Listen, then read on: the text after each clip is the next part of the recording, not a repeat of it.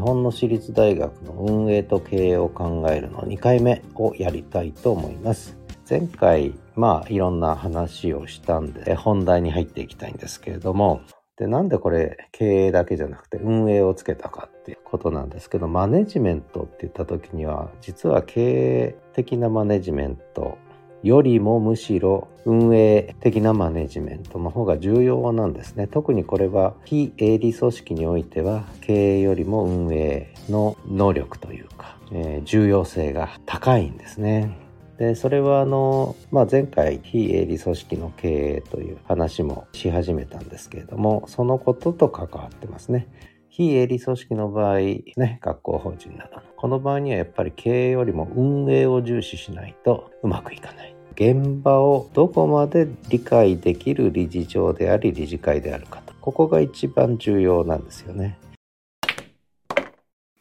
このエピソードは試し聞きトライアルバージョンです。フルバージョンはリンク先からお聞きください。